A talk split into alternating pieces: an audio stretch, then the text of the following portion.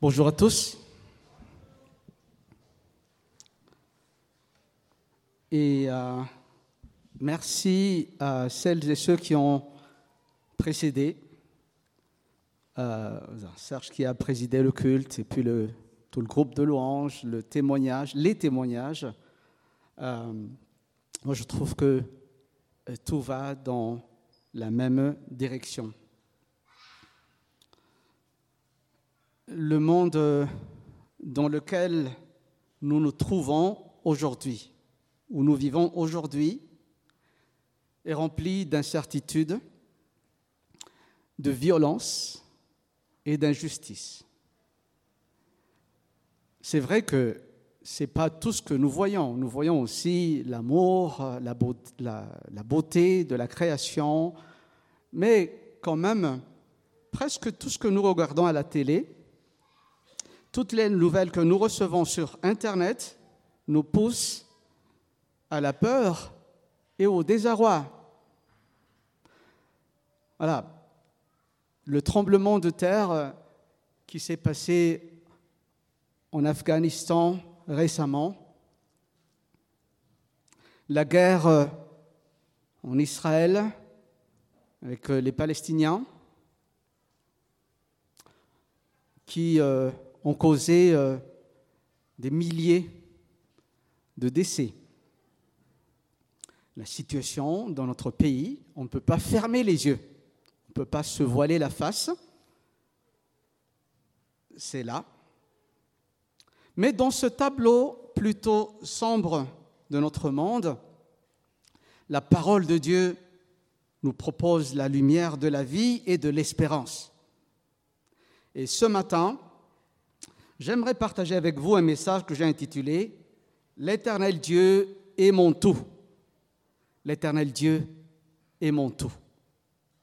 Et pour cela, je vous invite à lire avec moi le psaume 27, versets 1 à 14. On va lire le psaume tout entier. Psaume 27, versets 1 à 14. C'est vrai que c'est affiché là, mais si vous avez votre Bible en main, je vous encourage vivement d'ouvrir votre Bible et de lire ensemble. On va lire ensemble ce passage merveilleux, ce passage rempli d'espérance et de vie. Vous êtes avec moi? On y va. Au nom de Jésus. L'Éternel est ma lumière et mon salut. De qui aurais-je peur? De qui aurais-je crainte? L'Éternel est le refuge de ma vie. De qui aurais-je peur?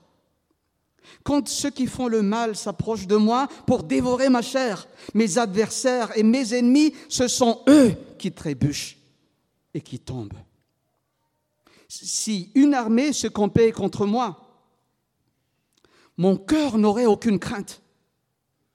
Si une guerre s'élevait contre moi, je serais malgré cela plein de confiance. Je demande à l'Éternel une chose que je recherche ardemment. Habiter toute ma vie dans la maison de l'Éternel pour contempler la magnificence de l'Éternel et pour admirer son temple. Car il me protégera dans son tabernacle au jour du malheur. Il me cachera sous l'abri de sa tente. Il me lèvera sur un rocher et déjà ma tête s'élève sur mes ennemis qui m'entourent. J'offrirai des sacrifices dans sa tente, des sacrifices d'acclamation. Je chanterai, je psalmodierai en l'honneur de l'Éternel. Éternel, écoute ma voix, je t'invoque. Fais-moi grâce et réponds-moi. Mon cœur dit de ta part, cherchez ma face. Je cherche ta face, ô Éternel. Ne me cache pas ta face, ne repousse pas avec colère ton serviteur. Tu es mon secours. Ne me laisse pas, ne m'abandonne pas, Dieu de mon salut car mon père et ma mère m'abandonnent, mais l'Éternel me recueillera.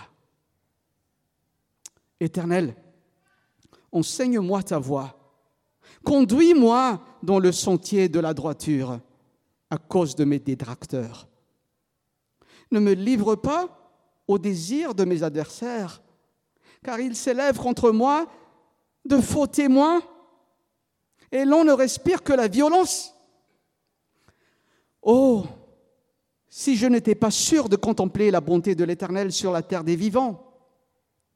Espère en l'Éternel, fortifie-toi et que ton cœur s'affermisse.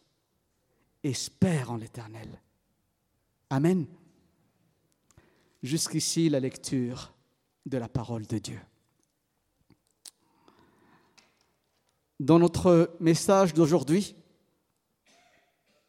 nous allons découvrir deux vérités sur la certitude que nous pouvons avoir auprès de Dieu, dans sa parole et dans sa personne, et que nous pouvons tous dire, l'Éternel est mon. D'abord, l'Éternel est mon unique sécurité. Et aussi, l'Éternel est mon unique désir et mon espérance. Abordons tout de suite le premier point.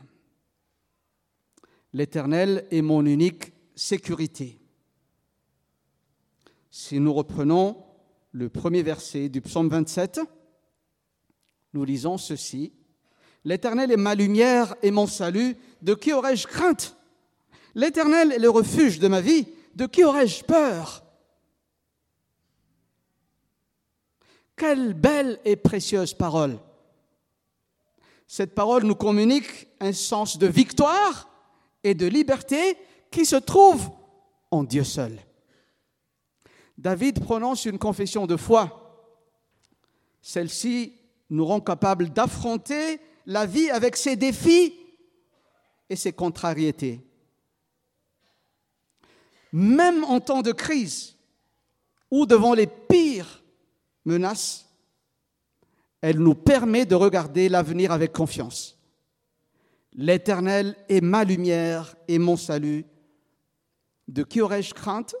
L'Éternel est le refuge de ma vie. De qui aurais-je peur? Cette parole, les amis, n'est pas seulement pour David. C'est la confession de foi de toute l'Église, de tous ceux qui ont trouvé grâce en Jésus-Christ et qui marchent par la foi. Le Seigneur nous appelle aujourd'hui à faire notre cette parole. De qui aurais-je crainte? De qui aurais-je peur? Mais comment David peut-il dire une telle chose? Cette question n'envisage pas seulement le présent, mais elle englobe aussi l'avenir. Comme Rinja l'a dit tout à l'heure, nous ne savons pas ce qui nous attend tout à l'heure ni demain. Les plans du Seigneur nous sont inconnus. Mais comment pouvons-nous dire aussi bravement comme David, de qui aurais-je peur? Peut-être qu'aujourd'hui, je n'ai pas peur. Mais qui sait pour demain? Peut-être que j'ai réellement peur pour demain. Mais voilà une question pleine de courage et de confiance, peu importe les circonstances, et David dit au verset 3, Si une armée se campait contre moi, mon cœur n'aurait aucune crainte. Si une guerre s'élevait contre moi, je serais malgré cela plein de confiance. Mon cœur n'aurait aucune crainte Vraiment Qui peut dire une chose pareille? Certaines personnes sont capables de contrôler leurs émotions, ou du moins ils essaient. Et rien, et ne rien laisser paraître extérieurement, mais notre cœur. Comment calmer notre cœur pour qu'il soit sans crainte? Est-ce que David se fait des illusions? Ou est-ce que la vanité de, l'orgueil qui parle Ni l'un ni l'autre? David n'est pas un but de lui-même, il est rempli de l'esprit du Dieu vivant. Il y a des gens comme ça qui se disent courageux quand aucun danger n'est en vue. Mais quand viennent les menaces, la souffrance, la peur de faire rire de soi, quand il faut payer le prix d'être disciple de Jésus-Christ, les belles paroles s'évanouissent. C'est au milieu de la tempête qu'on mesure le véritable courage, mais pas quand il fait beau. Chers amis, cette question audacieuse n'est pas motivée par une confiance aveugle. David ne se voile pas la face. Il est bien conscient de se trouver au milieu de la tempête, au milieu des dangers. Quand ceux qui font le mal s'approchent de moi pour dévorer ma chair, mes adversaires et mes ennemis, ce sont eux qui trébuchent et qui tombent. Verset 2. À quel moment David a-t-il écrit euh, ce psaume? Était-ce avant de montrer sur le trône, quand il était attaqué par Saül jour et nuit? Ou plus tard, durant la révolte de son fils Absalom? Ou encore pendant ses guerres contre les Philistins? Nous ne savons pas exactement, mais peu importe. Ses ennemis ne respirent que la violence, dit-il, et veulent dévorer sa chair. Ils prennent plaisir à lui causer des ennuis, ils ont soif de sang et cherchent à le dévorer. Devant la menace, David pose courageusement la question, de qui aurais-je peur? Son combat s'est livré dans la présence de Dieu, devant Dieu. Ne me cache pas ta face. Ne repousse pas avec colère ton serviteur. Éternel, tu es mon secours. Ne me laisse pas, ne m'abandonne pas. Et David euh, se demande si tous les problèmes que Dieu lui envoie ne sont pas le résultat de la colère de Dieu contre lui. Il nous arrive aussi d'être troublés par cette question, n'est-ce pas? Est-ce que ça vous est arrivé? Dans l'épreuve est soumis à la pression, souvent nous nous demandons, est-ce que Dieu est fâché contre moi? Est-ce qu'il m'abandonne? Est-ce qu'il m'a oublié? En plus, David vient de subir une lourde perte émotive. Car mon père et ma mère m'abandonnent, au verset 10. Ceux qui ont pris soin de nous, ceux vers qui on devrait pouvoir se tourner pour trouver un appui, ce sont bien nos parents et nos proches. Quelle perte quand ils nous lâchent. Je ne vise personne, mais c'est la réalité, la triste réalité. Des parents qui divorcent et qui abandonnent leurs enfants. Encore des parents qui refusent de comprendre leurs enfants. Ou encore des parents qui meurent et qui nous laissent orphelins. Tout cela produit un sentiment d'abandon et de solitude. Et David ajoute, mais l'Éternel me recueillera. Il a confiance. Il a grand besoin d'un soutien émotif, psychologique et spirituel. Le Seigneur va prendre soin de lui. Quand David pose la question, de qui aurais-je peur Il connaît la dure réalité des épreuves. Chers amis, la puissance de Dieu est agissante dans l'épreuve. Il nous soutient dans la foi. Et je peux nous poser ces quelques questions, moi y compris. Quelles sont nos craintes et nos peurs aujourd'hui Dans les problèmes, dans la maladie, avec nos fardeaux d'hiver, le Seigneur nous met à l'épreuve. Mais quelle est notre confiance? Où se trouve notre confiance? Dieu fait passer ces épreuves dans nos vies pour accomplir son œuvre en nous, pour fortifier notre foi et nous amener à dire avec confiance, de qui aurais-je peur? De qui aurais-je crainte?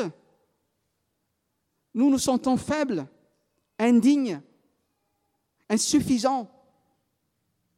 Mais comme le dit l'apôtre Pierre, notre foi éprouvée par le feu est à la gloire de Dieu. 1 Pierre, chapitre 1, verset 7. Remarquez bien, la question David ne dit pas De quoi aurais-je peur? Il dit De qui aurais-je peur? L'ennemi qui menace n'est pas une force aveugle, le hasard ou le destin. C'est un ennemi intelligent, rusé, habile à fomenter ses mauvais coups, redoutable. Mais quels sont les ennemis que nous pouvons craindre D'abord, le diable, cet ennemi redoutable, infatigable. Toujours l'apôtre Pierre qui dit, soyez sobres, veillez. Votre adversaire, le diable, rôde comme un lion rugissant, cherchant qui dévorer. Il en voulait à David. Le roi David a reçu la promesse d'une descendance qui régnerait toujours sur son trône. Et nous trouvons cela dans 2 Samuel chapitre 7. La promesse du Messie, sauveur, Jésus notre roi. Mais derrière Saül, Absalom et les Philistins, Satan s'organisait pour anéantir la promesse. On comprend pourquoi David avait tant d'ennemis qui en voulaient à sa vie. Un grand ennemi voulait saboter l'œuvre de rédemption. Mais béni soit Dieu, les amis, la promesse est accomplie. Le Fils de Dieu est vraiment né. Il a vécu sur terre comme nous. Il a combattu lui aussi. Jésus connaissait parfaitement l'avenir qu'il attendait. Et pourtant, dans toutes ses souffrances, il a démontré un parfait courage, une confiance inébranlable. L'Éternel était le refuge de sa vie. De qui pourrait-il avoir peur? Savons que il était résolu pour aller à Jérusalem, mourir sur la croix. Et pendant tout ce temps, et sur tout le chemin, le diable essayer de le dévier du plan de Dieu. Mais Jésus a tenu bon. Savait la mission qui lui est assignée.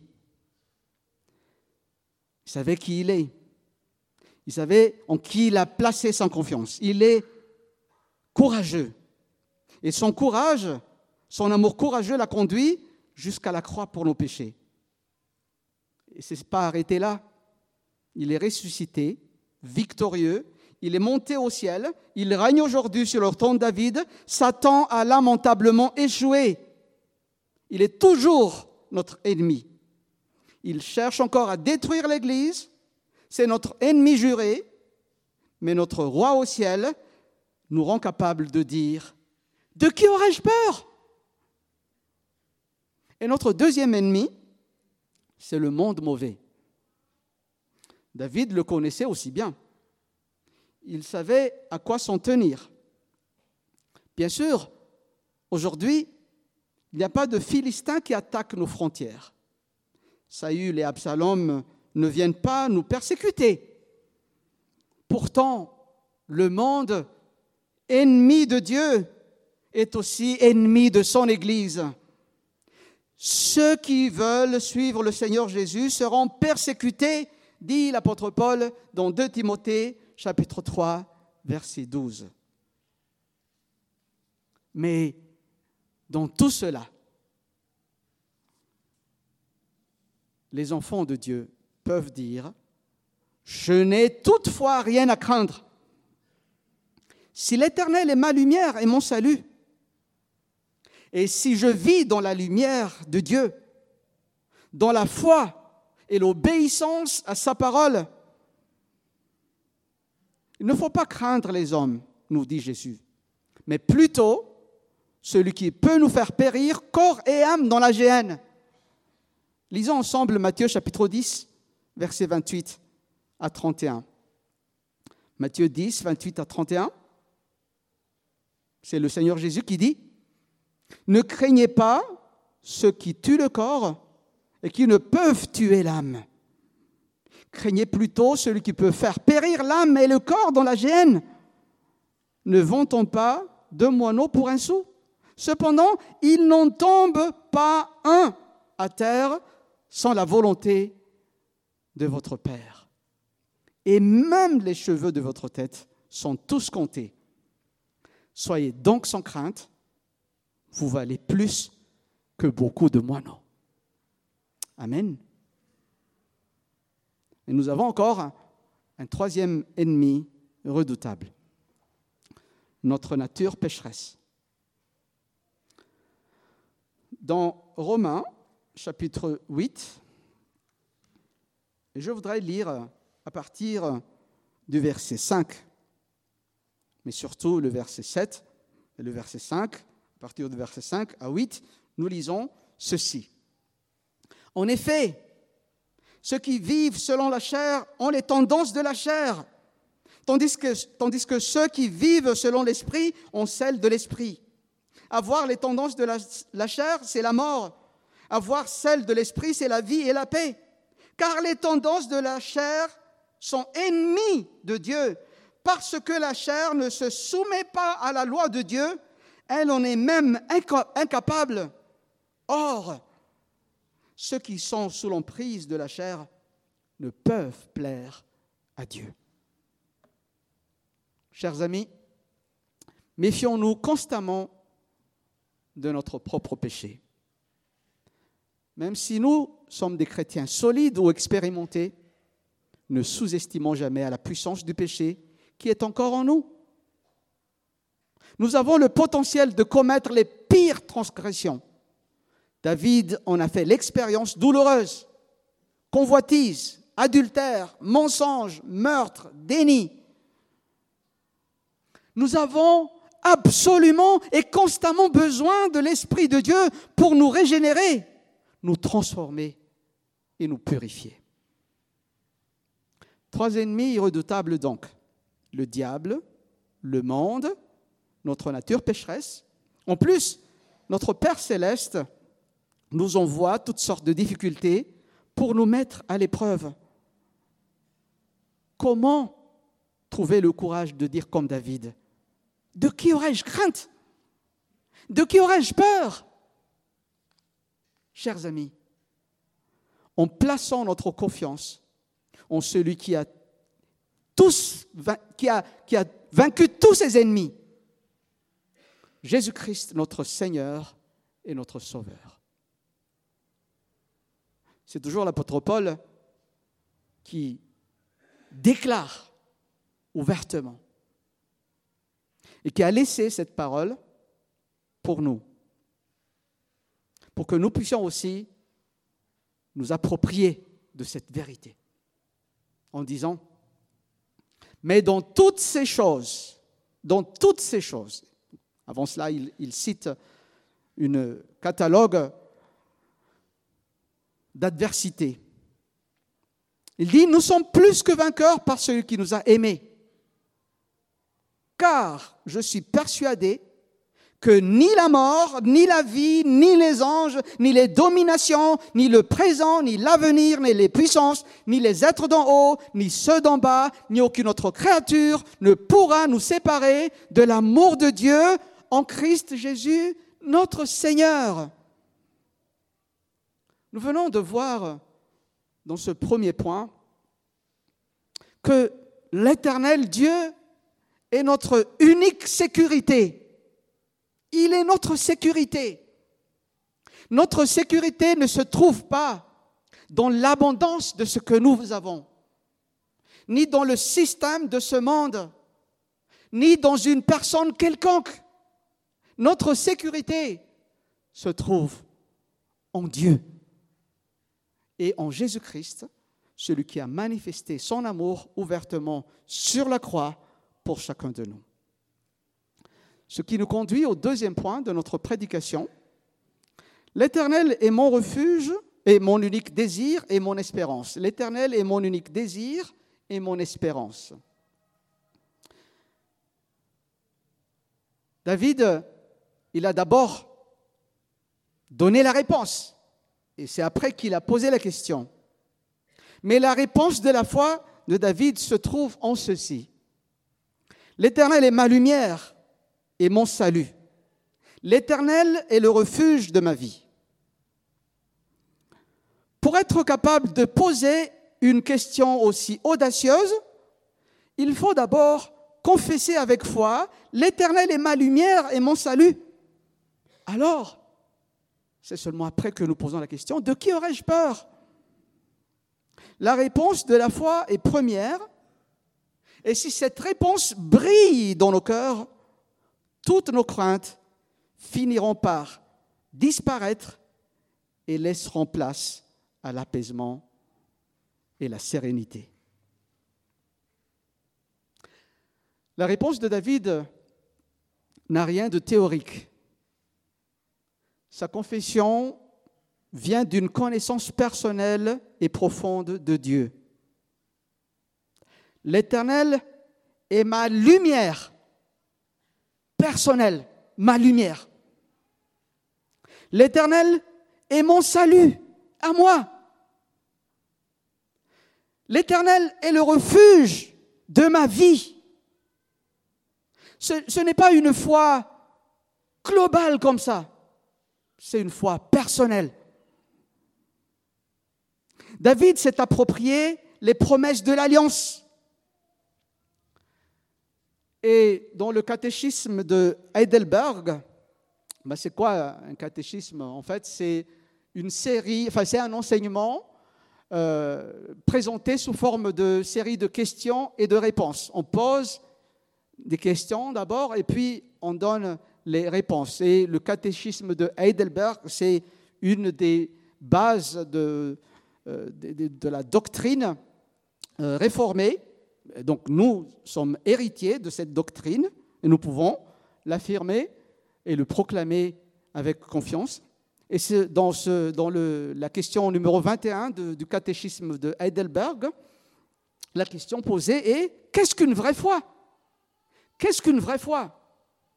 Et la réponse est celle-ci.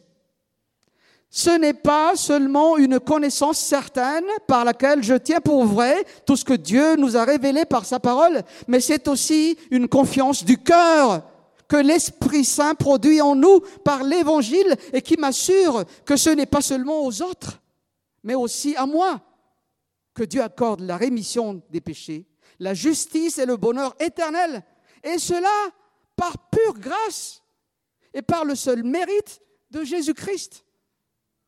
Alléluia. Je veux reprendre cette réponse, tellement belle. La véritable foi, ce n'est pas seulement une connaissance certaine par laquelle je tiens pour vrai tout ce que Dieu nous a révélé par sa parole. Oui, la foi implique notre raison, notre entendement, parce que la foi vient de ce qu'on entend et ce qu'on entend vient de la parole du Christ. Mais la foi véritable est aussi une confiance du cœur que l'Esprit Saint produit en nous par l'Évangile et qui nous assure que ce n'est pas seulement aux autres, c'est personnel, c'est pour moi, c'est pour moi, que Dieu accorde la rémission des péchés, la justice et le bonheur éternel. Et cela, pas à cause de mes mérites, c'est pas à cause de ce que je fais ou ce que je peux faire, mais à cause du mérite de Jésus-Christ. C'est lui qui a fait. Tout accompli. Et Dieu m'invite à entrer dans ce que Dieu a accompli.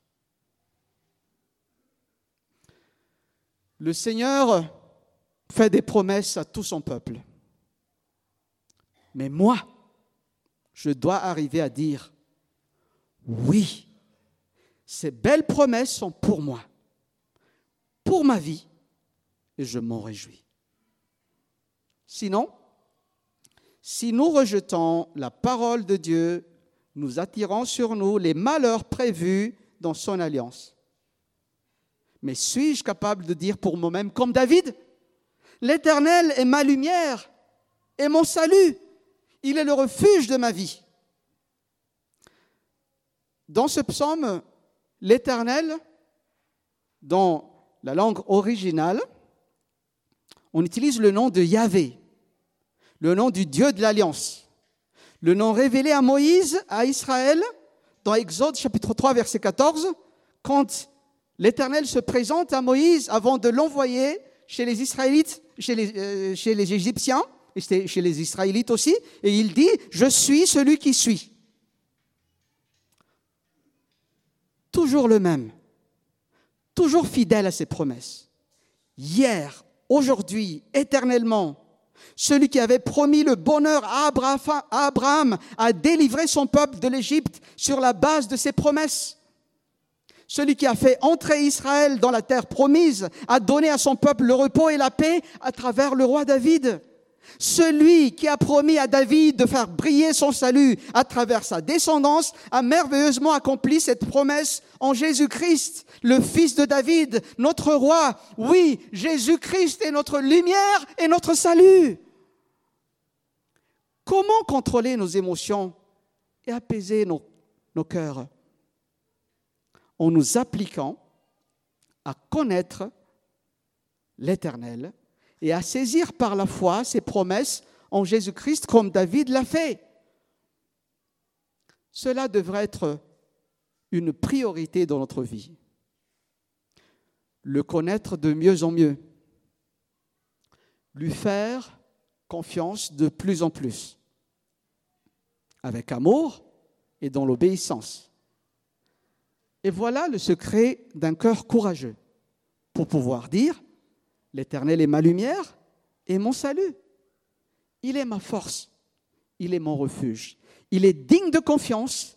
Je suis faible, souvent infidèle, oui.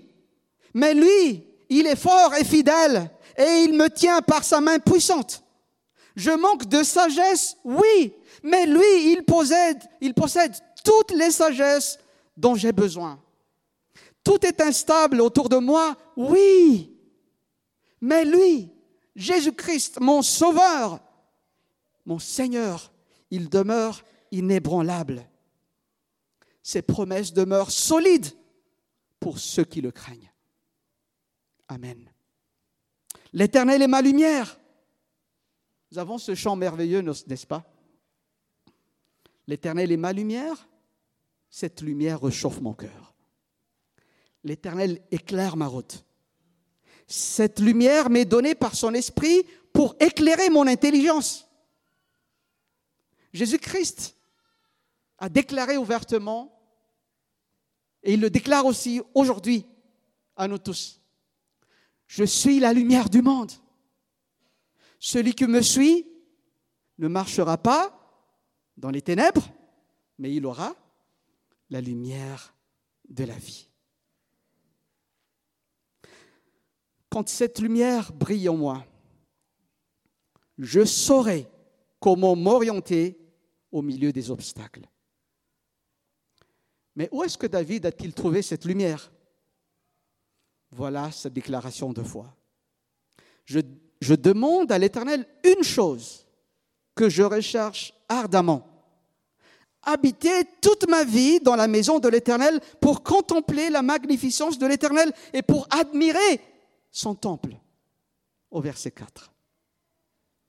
Bien sûr, le temple de Jérusalem n'était pas encore construit à l'époque. C'est Salomon, le fils de David, qui l'a plus tard construit. Mais le mot temple ici désigne aussi le sanctuaire, voilà, portatif, déjà construit à l'époque de Moïse. Et nous trouvons cela dans 1 Samuel chapitre 1 verset 9. Et nous, nous, pouvons nous poser la question ici, quel est le plus grand désir de David? Avoir une plus grande armée? Avoir les moyens d'assurer la sécurité de ses frontières? Sa réussite personnelle ou professionnelle? Ou encore la défaite de ses ennemis? Mais non, les amis. Le plus grand désir de David, et d'habiter toute sa vie dans la maison de l'Éternel. Il demande une chose. Voilà sa sécurité. Et que se passe-t-il dans la maison de l'Éternel? Je ne peux pas, euh, je ne peux pas laisser passer cette parenthèse, puisque parfois on dit la maison de l'Éternel, c'est ces quatre murs. Bon, quelque part, nous pouvons dire, oui, l'Église se trouve dans ce bâtiment. C'est là, mais ce n'est pas l'Église du Seigneur.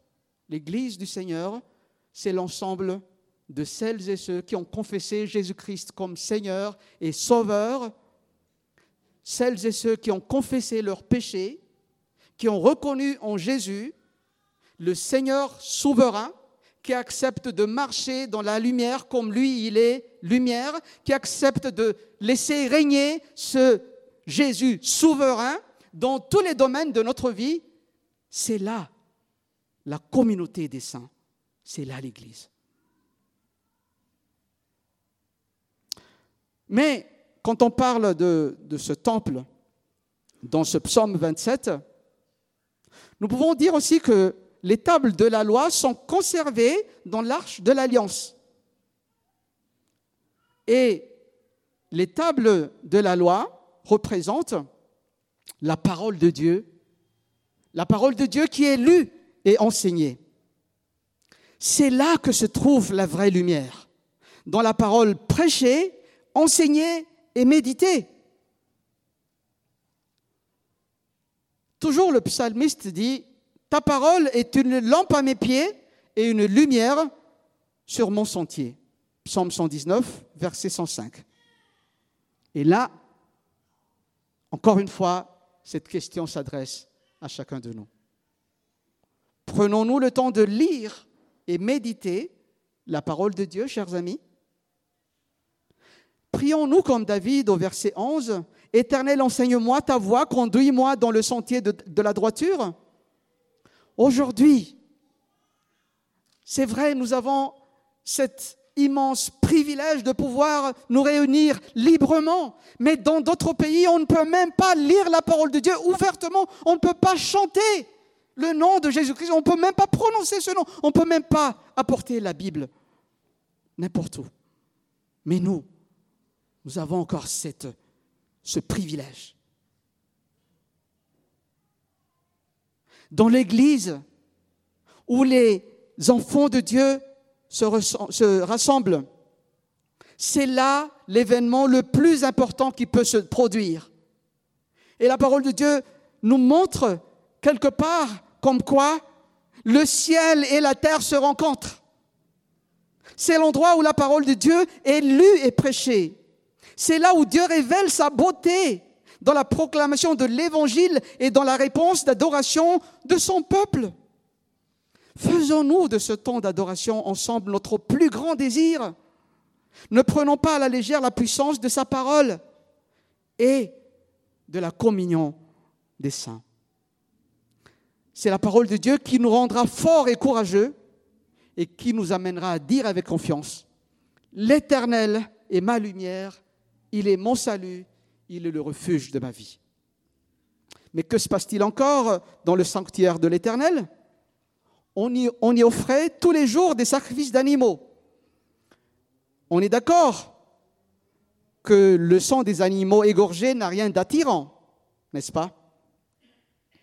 Mais qu'est-ce que David pouvait donc y trouver de désirable? Ces sacrifices étaient déjà l'annonce de l'Évangile, l'aperçu du pardon des péchés en Jésus-Christ, c'est là que David trouvait sa sécurité dans le message du pardon. L'agneau de Dieu allait venir s'offrir en sacrifice sur la croix pour tous les péchés commis par le monde, par les nôtres. La communion avec Dieu par le sang de l'agneau, on comprend pourquoi David se réjouissait d'admirer le sanctuaire de Dieu. Il venait contempler la beauté de l'Éternel, la beauté de sa grâce et de son pardon.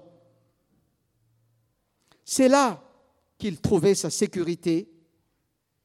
C'est là qu'il manifeste, là où il manifeste ouvertement son désir Son plus grand désir, c'est de demeurer dans la présence de l'Éternel.